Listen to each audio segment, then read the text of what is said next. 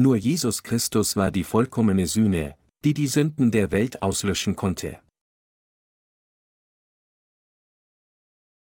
1. Mose 4, 1, 7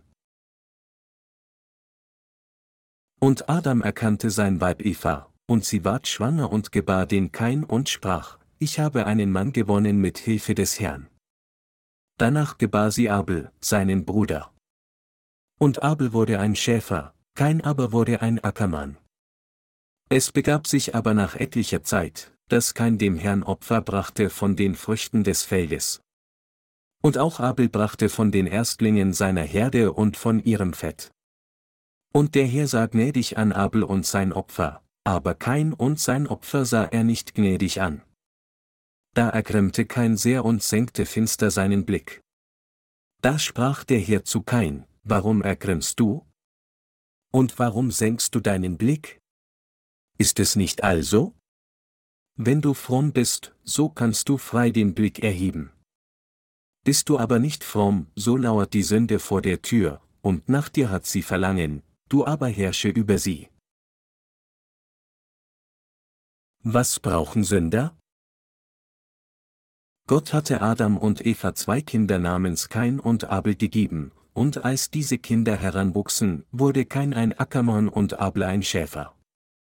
Und es begab sich, dass die beiden Männer Gott Opfergaben brachten, Abel brachte von den Erstlingen seiner Herde und von ihrem Fett dar, und Kain brachte die Frucht des Feldes dar. Doch während Gott Abels Opfer annahm, nahm er Kain und sein Opfer nicht an. Warum dann nahm Gott Abels Opfer an, lehnte aber Kains Opfer ab? Der Grund liegt in der Tatsache, dass Abel den Erstling der Herde und sein Fett als seine Opfergabe Gott darbrachte und Gott dieses Opfer angenehm war. Die Bibel sagt hier, dass Gott die Opfergabe des Erstlings der Herde und sein Fett angenommen hat, und im Licht von Gottes Werk der Erlösung gesehen, enthält diese Passage die wahrhaft tiefgreifende Vorsehung Gottes. Durch das Evangelium aus Wasser und Geist müssen wir die Bedeutung dieses geheimnisvollen Wortes erkennen und daran glauben. Anders ausgedrückt, dieses Opfer zeigt den gerechten Akt Gottes, Römer 5, 18, der von unserem Herrn erfüllt wurde, als er verkörpert in Fleisch auf diese Erde kam, getauft wurde und sein Blut vergoss, alles, um die gesamte menschliche Rasse von den Sünden dieser Welt zu retten. Das in der heutigen Schriftpassage erwähnte Fett manifestiert die Tatsache, dass Jesus genau der Gott ist, der das Universum erschaffen und uns von Sünde gerettet hat. Grundsätzlich ist unser Herr wirklich Gott mit dem Amt des Hohepriesters des Himmels, und deshalb kam er in Fleisch verkörpert auf diese Erde, um die Menschen von Sünde zu retten und sie in das Königreich des Himmels zu führen. Jesus ist der Retter, der auf diese Erde kam, getauft wurde, um all die Sünden der Welt auf seinen Leib zu nehmen, sein Blut vergoss und am Kreuz starb, während er die Sünden der Welt schulterte, und dann von den Toten auferstand. Dies war sein gerechter Akt, mit dem er Gläubige von all ihren Sünden errettete.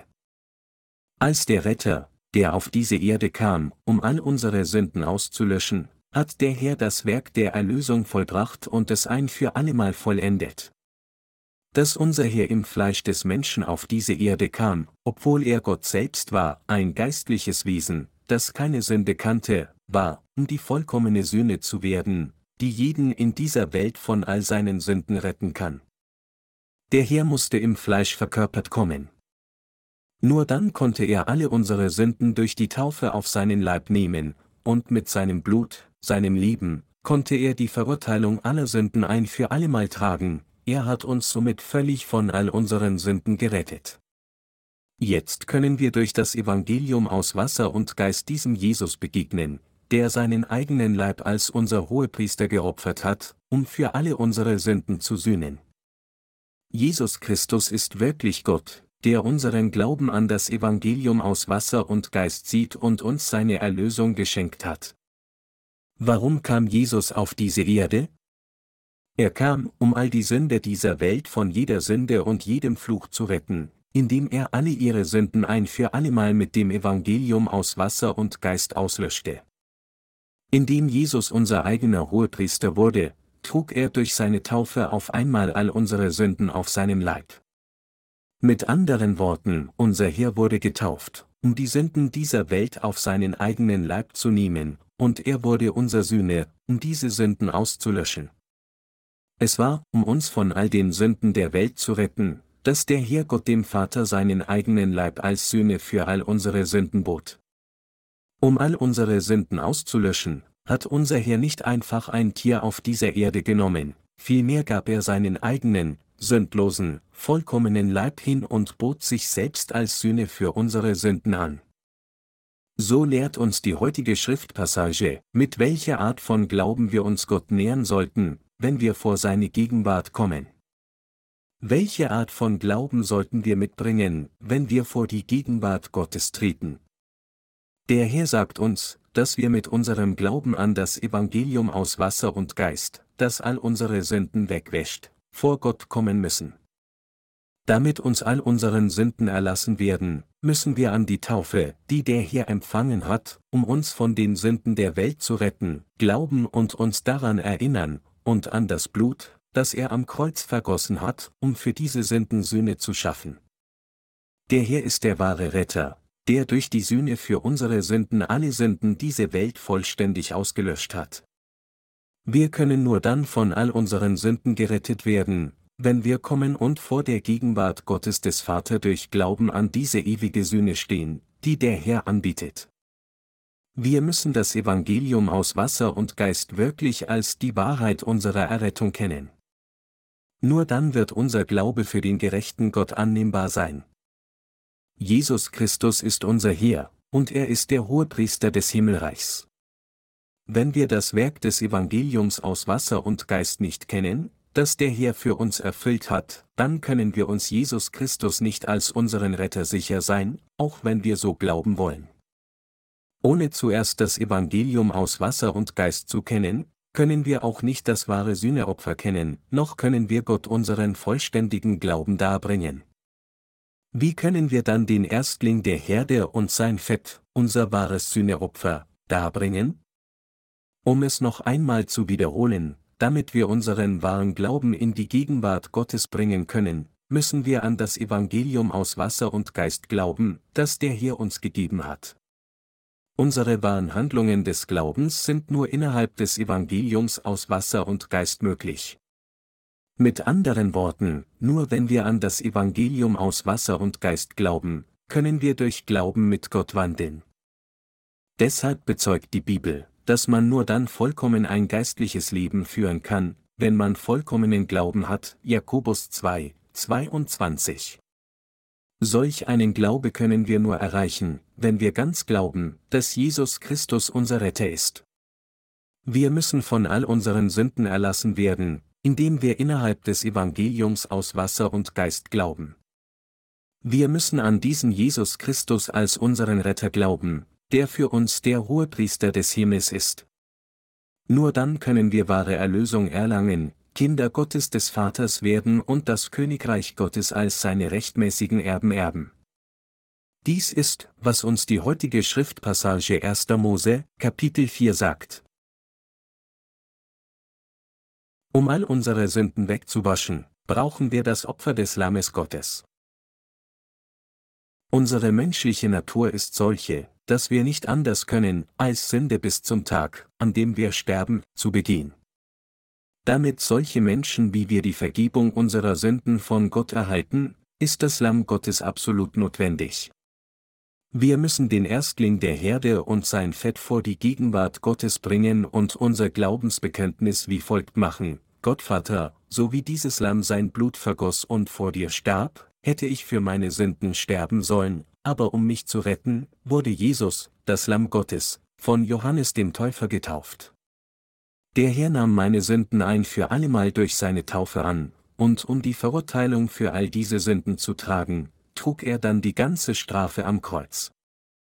Es ist, wenn wir diesen Glauben an Jesus, das Opferlamm, vor Gott bringen, und wenn wir diesen Glauben an Jesus als unseren Retter in die Gegenwart von Gott dem Vater bringen, dass wir die wahre Vergebung der Sünden empfangen können. Wenn wir diesen Glauben zu Gott dem Vater bringen, und wenn er auf diesen unseren Glauben schaut, wird er ihn gutheißen und uns als seine eigenen Kinder annehmen. Auch Abel, hätte er nicht den Erstling seiner Herde und sein Fett dargebracht, hätte Gott ihn nicht annehmen können. Abel brachte den Erstling seiner Herde und sein Fett als sein Opfer Gott. Dies impliziert, dass Abel kühn vor die Gegenwart Gottes des Vaters durch Glauben treten konnte, dass Jesus Christus der Hohepriester des Himmels ist, der alle unsere Sünden der gesamten menschlichen Rasse ausgelöscht hat.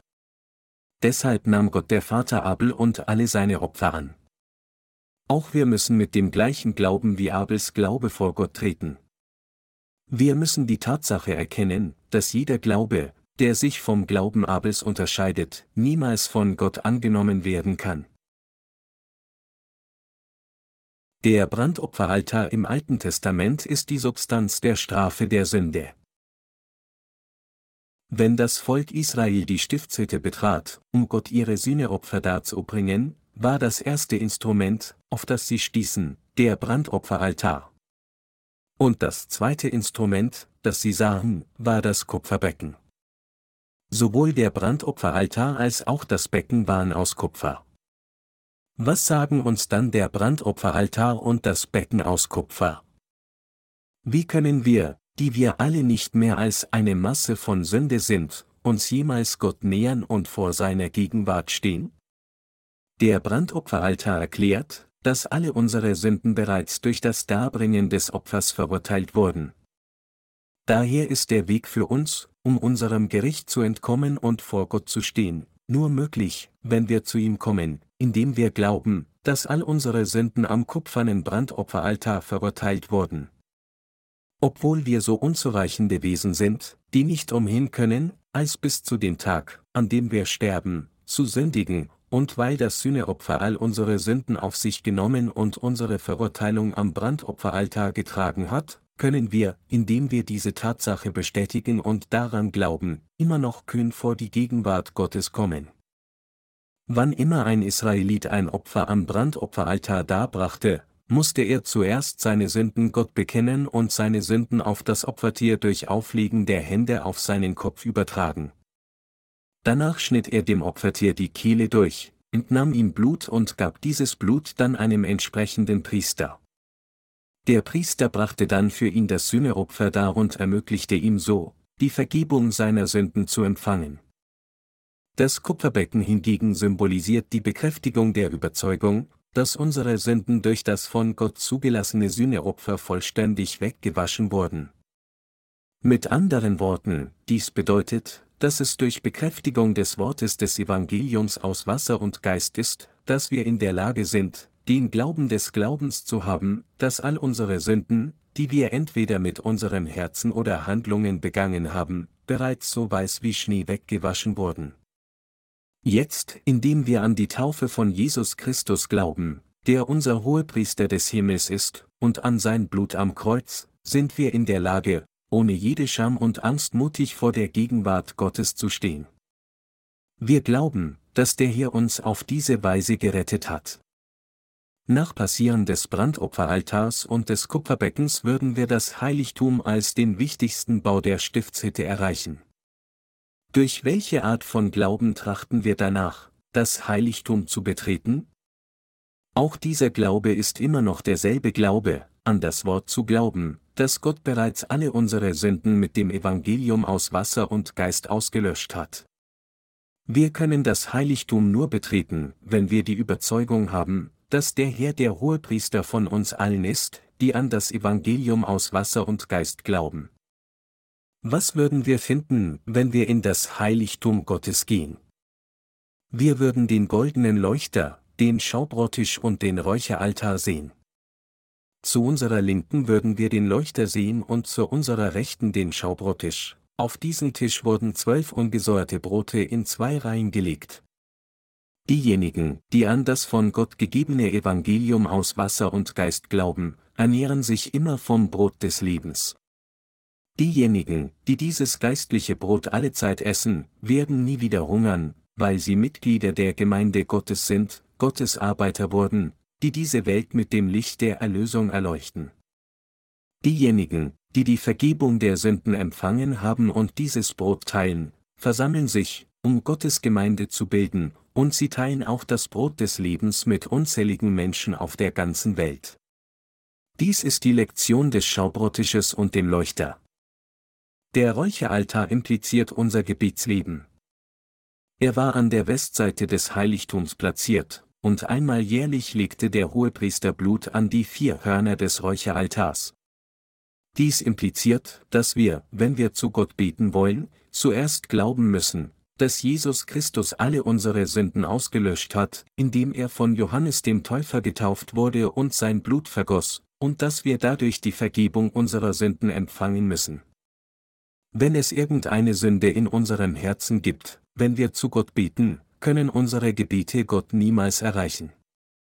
Deshalb sagt die Bibel, siehe, des Herrn Arm ist nicht zu kurz, dass er nicht helfen könnte, und seine Ohren sind nicht hart geworden, so dass er nicht hören könnte, sondern eure Verschuldungen scheiden euch von eurem Gott, und eure Sünden verbergen sein Angesicht vor euch, dass ihr nicht gehört werdet. Jesaja 59, 1 bis 2.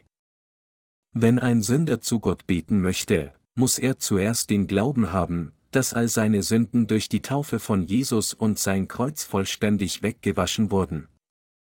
Auch wenn wir ständig wegen unserer Schwächen sündigen, müssen wir die Überzeugung haben, dass unser Herr all unsere Sünden durch seine Taufe auf sich genommen hat und für sie bereits durch seine Kreuzigung verurteilt wurde. Nur dann können wir unsere Bittgebete Gott ohne jegliche Scham kundtun, als jemand, der keine Sünde hat. So können wir Weihrauch auf dem Räucheraltar im Heiligtum erheben. Daher sind nur diejenigen, die die Vergebung der Sünden durch Glauben an das Evangelium aus Wasser und Geist empfangen haben, qualifiziert, als seine eigenen Kinder zu Gott zu beten. Mit anderen Worten, erst nachdem wir wiedergeboren sind, sind wir qualifiziert, zum heiligen Gott zu beten. Diejenigen von uns, die an das Evangelium aus Wasser und Geist glauben, sind qualifiziert, zu Gott zu beten. Kein Sünder ist qualifiziert, zu Gott zu beten. Wir, die Gläubigen an das Evangelium aus Wasser und Geist, sind jedoch qualifiziert, zu Gott dem Vater zu beten. Genauso wie im heiligen Ort der Räucheraltar, der Schaubrottisch und der Leuchter gefunden wurden, wenn wir die Vergebung unserer Sünden von Gott durch Glauben an das Evangelium aus Wasser und Geist erhalten, dann sind wir auch zu Mitgliedern von Gottes Gemeinde gemacht und als solche qualifiziert, das Brot des Lebens zu essen und dieses Brot des Lebens auch mit anderen zu teilen. Mit anderen Worten, all diese drei Segnungen werden uns gegeben, wenn wir die Vergebung der Sünden empfangen. Solch ein Leben ist genau das Leben derer, die im Heiligtum Gottes leben. Es bedeutet, dass Gott unsere Herzen zu seinen heiligen Tempeln gemacht hat. 1. Korinther 3, 16. Gott hat uns zu seine heiligen Kinder gerechnet. Deshalb werden wir gerecht gemacht, wenn wir die Vergebung der Sünde von Gott erhalten, und wir sind auch in der Lage, das Wort Gottes durch Glauben zu essen. Um das Heiligtum zu betreten, muss man noch einmal durch das Tor gehen, das aus blauem Garn und rotem Purpur, Scharlachgarn und feingezwirnter Leinwand gewirkt ist, genauso wie man durch das Tor des Vorhofes der Stiftshütte gehen musste, die aus den gleichen Arten von Garn gewirkt wurde. Das blaue Garn impliziert die Taufe von Jesus, das rote Purpurgarn bedeutet, dass Jesus Gott ist, und das Scharlachgarn bedeutet das Blut von Jesus. Was also müssen wir mitbringen, um ins Reich Gottes einzutreten? Wir müssen den Glauben mitbringen, dass unsere Sünden durch das Evangelium aus Wasser und Geist ausgelöscht wurden. Nur dann werden wir gerecht gemacht, können das Brot des Lebens essen und ewiges Leben genießen und sind auch qualifiziert, zu Gott dem Vater zu beten. Als der Hohepriester im Zeitalter des Alten Testaments das Allerheiligste betreten wollte, musste er das Blut des Opfers nehmen, das die Sünden seines Volkes auf sich genommen hatte. Dieses Opfersystem des Versöhnungstages manifestiert die Wahrheit, dass wir, wenn wir an die Taufe von Jesus Christus, unserem Lamm, und an sein Blut am Kreuz glauben, nicht nur in der Lage sind, dem Zorn Gottes zu entgehen, sondern auch seine Kinder werden, um die Segnungen des Himmels zu genießen. Genau der Glaube, der uns befähigt, in das Königreich Gottes einzutreten, ist exakt unser Glaube an das Evangelium aus Wasser und Geist, Dieses Evangelium bezeugt, dass Jesus all die Sünden unserer gesamten Lebenszeit auf sich genommen hat, indem er im Jordan getauft wurde, und dass er, während er die Sünden der Welt schulterte, all ihre Verurteilung am Kreuz trug. Wir müssen daher an die Sühne des Lammes Gottes glauben. Wir müssen an unseren Herrn Jesus Christus glauben, der all unsere Sünden auf sich genommen hat, und wir müssen dieses Blut der Sühne bringen, um vor der Gegenwart Gottes zu stehen. Vorbei an der heiligen Stätte würden wir auf eine weitere Leinwandtür stoßen. Diese Leinwandtür ist ebenfalls aus blauem, roten Purpur und Scharlachgarn und fein gezwirnter Leinwand gezwirnt, auf das Cherubim, Engel, gestickt sind. Jenseits dieser Leinwand ist das Allerheiligste. Was würden wir im Innern des Allerheiligsten sehen? Wir würden die Lade des Zeugnisses sehen, die Bundeslade Gottes. Dies ist genau der Ort, an dem Gott selbst herabsteigt. Die Lade war ein rechteckiger Kasten mit einem Deckel, und darin waren zwei Steintafeln des Gesetzes, Aarons Stab, der knospte, und der goldene Krug, der Manna enthielt. Der goldene Deckel, der diese Lade bedeckte, war mit zwei Cherubim an beiden Enden einander zugewandt geformt, die mit ihren geöffneten Flügeln die Lade bedeckten. Er wird auch als Gnadenthron bezeichnet, da Gott hier seine Barmherzigkeit schenkte. Als Täter der Sünde konnten wir Gottes strenges Gericht nicht vermeiden, aber wenn wir glauben, dass Jesus Christus all unsere Sünden auf sich genommen und sein Blut vergossen hat, um für unsere Sünden zu sühnen, und wenn wir diesen Glauben mit in das Allerheiligste nehmen, wird Gott uns seine Gnade der Erlösung schenken. Nichts anderes als dies ist der Empfang der Gnade der Erlösung vom Gnadenthron. Als der Hohepriester das Blut siebenmal auf den Gnadenthron und einmal im Jahr östlich sprengte, bekannte er genau diesen Glauben. Was brauchen wir am Ende wirklich, damit wir kommen und vor der Gegenwart Gottes stehen können? Würde Gott uns annehmen, wenn wir unsere eigenen gerechten Taten vor ihn bringen würden, so wie keines getan hat? Nein, natürlich nicht. Was Gott in Freude annimmt, sind nicht unsere Taten, sondern unser Glaube. Wenn wir unseren Glauben an das Evangelium aus Wasser und Geist nehmen, um vor Gott zu stehen, dann wird Gott uns, wenn er unseren Glauben sieht, als gerechte Menschen anerkennen, uns als seine Kinder nehmen und uns dann auch all die Segnungen des Himmels geben. Wenn wir jedoch keinen Glauben an das Evangelium aus Wasser und Geist haben, stehen wir vor einem ernsthaften Problem. Weit davon entfernt, die Gnade der Erlösung von Gott zu empfangen, werden wir dann verdammt und verflucht sein. Wenn jemand versucht, sich Gott zu nähern und mit der kleinsten aller Sünden vor seiner Gegenwart zu stehen, dann wird ihn das Feuer des Gerichts sofort verschlingen.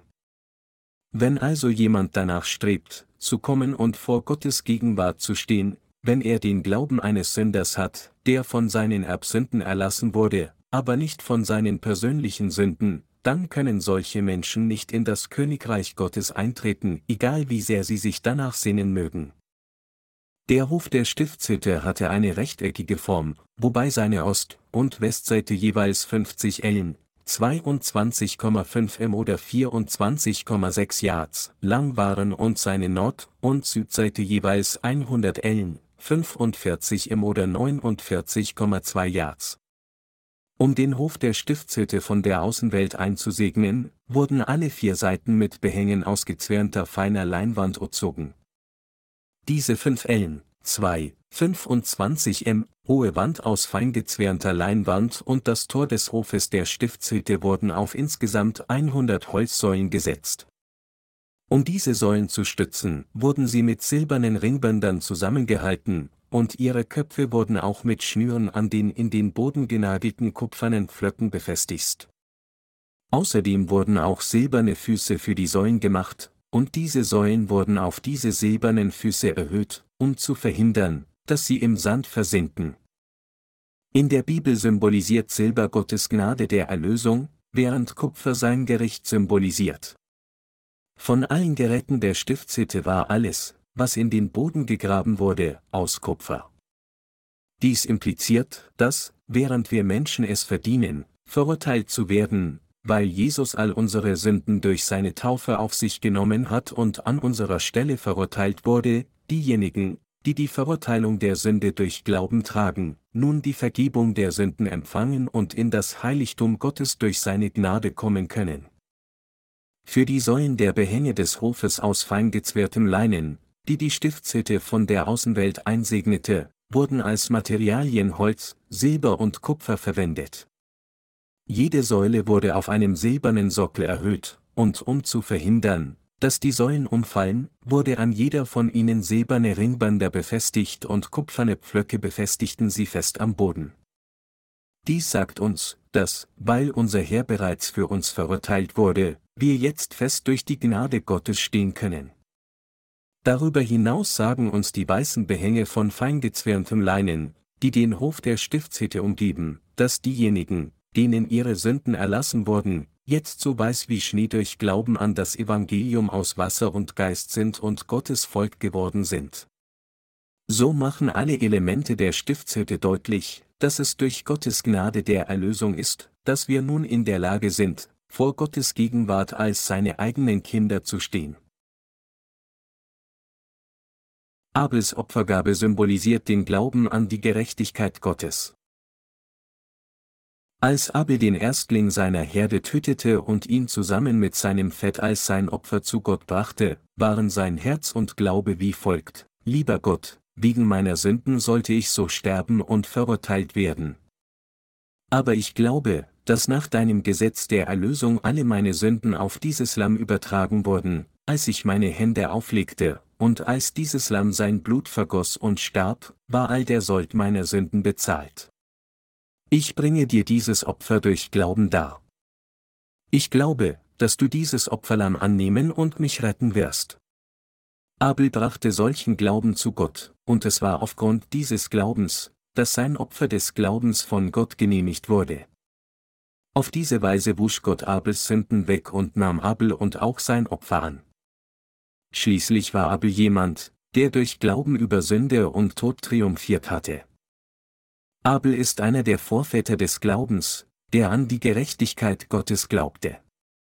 Vor Gott können auch wir durch den gleichen Glauben sein Volk werden, indem wir an die Tatsache glauben, dass Jesus unser Hohepriester ist. Wenn wir mit unserem Glauben, der an die Gerechtigkeit Gottes glaubt, vor seiner Gegenwart stehen, kann uns auch das gerechte Gesetz Gottes nicht mehr verurteilen. Weil Jesus unser eigener Hohepriester geworden ist, kann selbst dieses Gesetz, das die strenge Rechtmäßigkeit Gottes manifestiert, nicht sagen, dass wir Sünde haben, weit davon entfernt, es kann nur anerkennen, dass wir keine Sünde haben.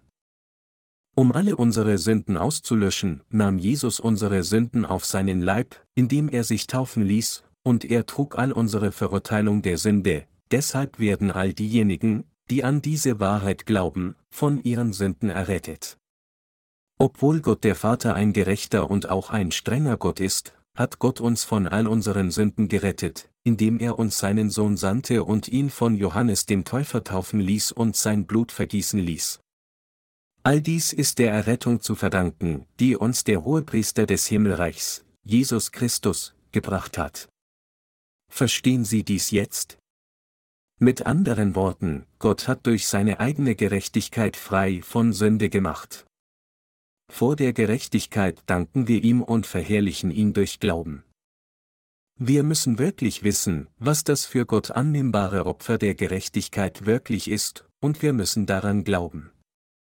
Dieses Opfer ist genau der Glaube, der an die Taufe glaubt, die Jesus Christus empfangen hat, und an das Blut, das er am Kreuz vergossen hat.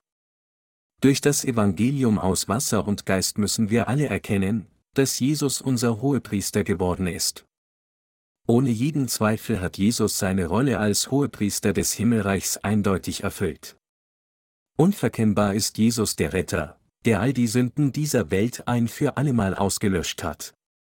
Als Hohepriester des Himmels hat er einmal all die Sünden der Welt entfernt. Dieses Werk ist durch das ewige Opfer erreicht, das nur der Hohepriester darbieten kann. Gewöhnliche Priester mussten jeden Tag Opfer für das Volk Gottes bringen, und sie mussten auch Dutzende von Opfer an nur einem Tag darbringen, um die Sünden jedes Sünders auszulöschen. Im Gegensatz dazu löschte der Hohepriester alle Sünden der Israeliten für ein gesamtes Jahr durch nur ein Opfer, das am zehnten Tag des siebenten Monats dargebracht wurde. Nichtsdestotrotz musste der irdische Hohepriester, als er 50 Jahre alt wurde, seine Pflichten der Priesterschaft an seinen Sohn weitergeben, und daher mussten immer noch unzählige Hohepriester von einer Generation zur nächsten in der Stiftshütte dienen. Im Gegensatz dazu rettet der Hohepriester, der vom Himmel herabgekommen ist, vollkommen jeden, der zu Gott kommt, indem er sich auf die Taufe von Jesus Christus und sein Blut verlässt. Als er auf diese Erde kam, nahm er ein für allemal all die Sünden der Welt auf sich, indem er von Johannes dem Täufer getauft wurde, wurde für diese Sünden am Kreuz verurteilt, stand wieder von den Toten auf und fuhr in den Himmel auf, um zur Rechten des Throns Gottes des Vaters zu sitzen. Die Bibel sagt daher, auch sind es viele, die Priester wurden, weil der Tod keinen bleiben ließ, dieser aber hat, weil er ewig bleibt, ein unvergängliches Priestertum. Daher kann er auch für immer selig machen, die durch ihn zu Gott kommen, denn er lebt für immer und bittet für sie. Hebräer 7, 23 bis 25. So ist Jesus unser ewiger Hohepriester. Ist er nicht? Hat Jesus die Sünden dieser Welt zweimal ausgelöscht? Nein, natürlich nicht. Er löschte sie alle auf einmal mit der Wahrheit des Evangeliums aus Wasser und Geist aus. Nur wenn wir Gott durch unseren Glauben an das Evangelium aus Wasser und Geist das Opfer der Gerechtigkeit darbringen, dann können wir das Opfer geben, das Gott gefällt.